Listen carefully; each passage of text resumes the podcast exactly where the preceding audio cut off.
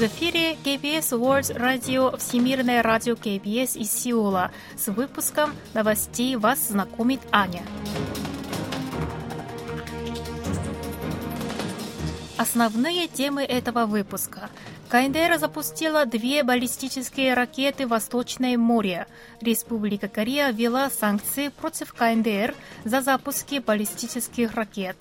Экспорт автомобилей из Республики Корея вырос в январе на 11,3%.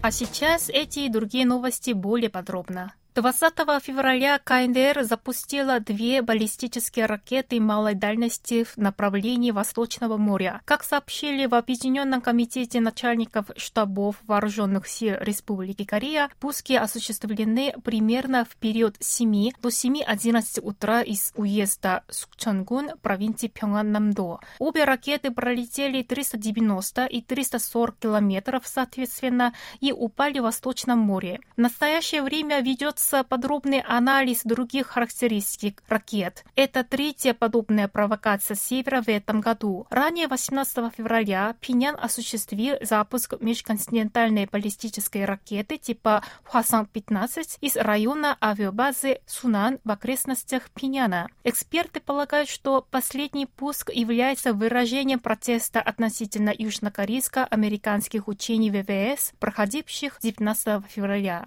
Примечательно, что северокорейские СМИ осветили запуск уже через час после его осуществления. 20 февраля агентство ЦТАК сообщило, что в этот день были проведены учебные стрельбы с применением снарядов сверхкрупной 600-миллиметровой реактивной системы залпового огня РСЗО. Отмечается, что указанный РСЗО 600-миллиметрового калибра – это новейшая система, которая способна уничтожить вражеские аэродромы. Также указывается, что ракетные пуски продемонстрировали решимости и готовности северокорейской армии к сдерживанию совместных военно-воздушных сил Республики Корея и США понедельник Республика Корея ввела новые односторонние санкции против КНДР в ответ на запуски баллистических ракет, которые состоялись 18 и 20 февраля. По сообщению Министерства иностранных дел, санкции введены в отношении четырех лиц и пяти организаций за их содействие ядерной и ракетной разработке Северной Кореи, а также уклонение от выполнения резолюций Совета безопасности ООН. Трое из четырех включенных в санкционный список, являются гражданами КНДР,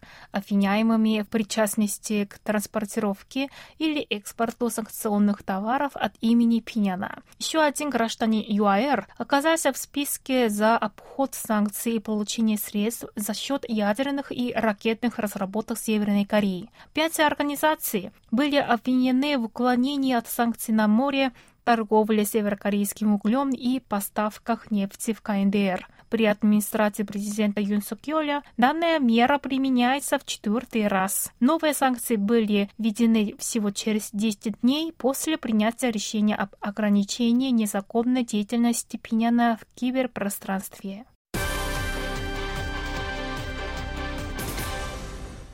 В январе южнокорейские автопроизводители экспортировали 201 тысячи единиц своей продукции. Это на 11,3% больше, чем годом ранее, сообщили 20 февраля в Министерстве промышленности, торговли и энергетики. В денежном выражении поставки составили рекордные 4 миллиарда 980 миллионов долларов увеличившийся на 21,9% по сравнению с предыдущим годом. Экспорт экологически чистых автомобилей в денежном выражении возрос на 42,3% по сравнению с предыдущим годом и составил 1 миллиард 790 миллионов долларов. Показатель в количественном выражении вырос на 29,8%. Доля экологичных машин в денежном выражении впервые превысила 35% общего объема экспорта автомобилей.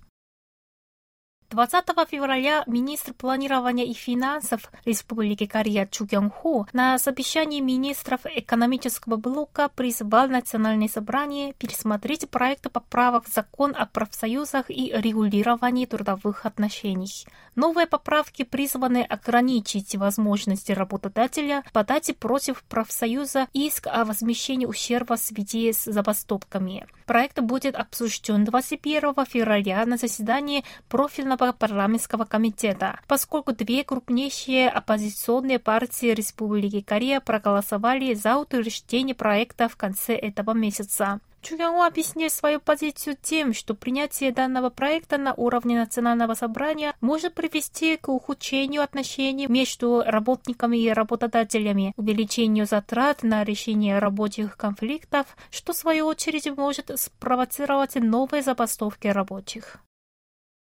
18 февраля на полях Мюнхенской конференции по безопасности, которая проходила с 17 по 19 февраля, состоялись переговоры главы МИД Республики Корея Пактина и его японского коллеги Йошимаса Хаяси. В ходе переговоров стороны обсудили пути решения спора вокруг проблемы выплаты компенсации корейским жертвам принудительной трудовой мобилизации во время колониального правления Японии в Корее. Однако к единому мнению не пришли. По словам Пактина, государства обозначили позиции, теперь необходимо лишь политическое решение. Республика Корея требует от Японии принести официальные извинения жертвам трудовой мобилизации и принять непосредственное участие в формировании фонда для выплаты компенсации. Японские СМИ, в свою очередь, сообщают, что министры иностранных дел Республики Корея и Японии договорились продолжить диалог для скорейшего решения вопроса. При этом какие-либо конкретные шаги не упоминаются упоминаются. В Республике Корея на фоне низкой рождаемости отмечено резкое сокращение количества детских садов. Данные Министерства здравоохранения и соцобеспечения показывают, что по состоянию на конец прошлого года в стране насчитывалось 30 923 детских сада. Это на 9315 меньше, чем в конце 2017 года. Таким образом, за последние пять лет закрылся каждый четвертый детский сад. Наибольший снижение показателей отмечено среди небольших детских садов семейного типа, которые обычно работают внутри квартирных комплексов или в частных секторах. Они всегда пользовались большим спросом благодаря удобному расположению, однако их численность сократилась почти на 40%. Ожидается, что в случае сохранения нынешнего уровня рождаемости темпы закрытия детских садов возрастут. Четвертом квартале прошлого года индекс потребительских цен вырос на 5,1% в годовом исчислении, составив 109,20 пункта. Об этом сообщили 20 февраля в Национальном статистическом управлении. Рост показателя обусловлен более высокими затратами на топливо и питание вне дома. Самый высокий показатель зарегистрирован в провинции Камондо на уровне 6%. Далее следует провинции Чечудо 5,9% и Кёнгсанпукдо 5,8%. Рост цен в Сеуле составил 4,5%. Индекс потребительских цен означает динамику изменения с течением времени общего уровня цен на товары и услуги, которые конкретная группа населения покупает за потребление. 19 февраля стало известно, что электромобиль Hyundai Motor Ioniq 5 был выбран в качестве канадского внедорожника 2023 года. Это звание присуждается Ассоциации автомобильных журналистов Канады по решению специального жюри, состоящего из 49 экспертов и журналистов. Hyundai Motor побеждает в номинации второй год подряд. В прошлом году отличилась другая модель компании Tucson. Кроссовер Ioniq 5 появился появился на рынке Канады в прошлом году. Немецкий автомобильный журнал Autobild также высоко оценил характеристики Ioniq 5, указав на просторности салона и эффективности системы быстрой зарядки. Ioniq 5 занял первое место по трем показателям – кузов, силовой агрегат и экологичность. О ситуации на бирже, валютном курсе и погоде. Главный индекс корейской биржи Коспи 2455,12 пункта. Индекс биржи высокотехнологичных компаний Костак 788,89 пункта.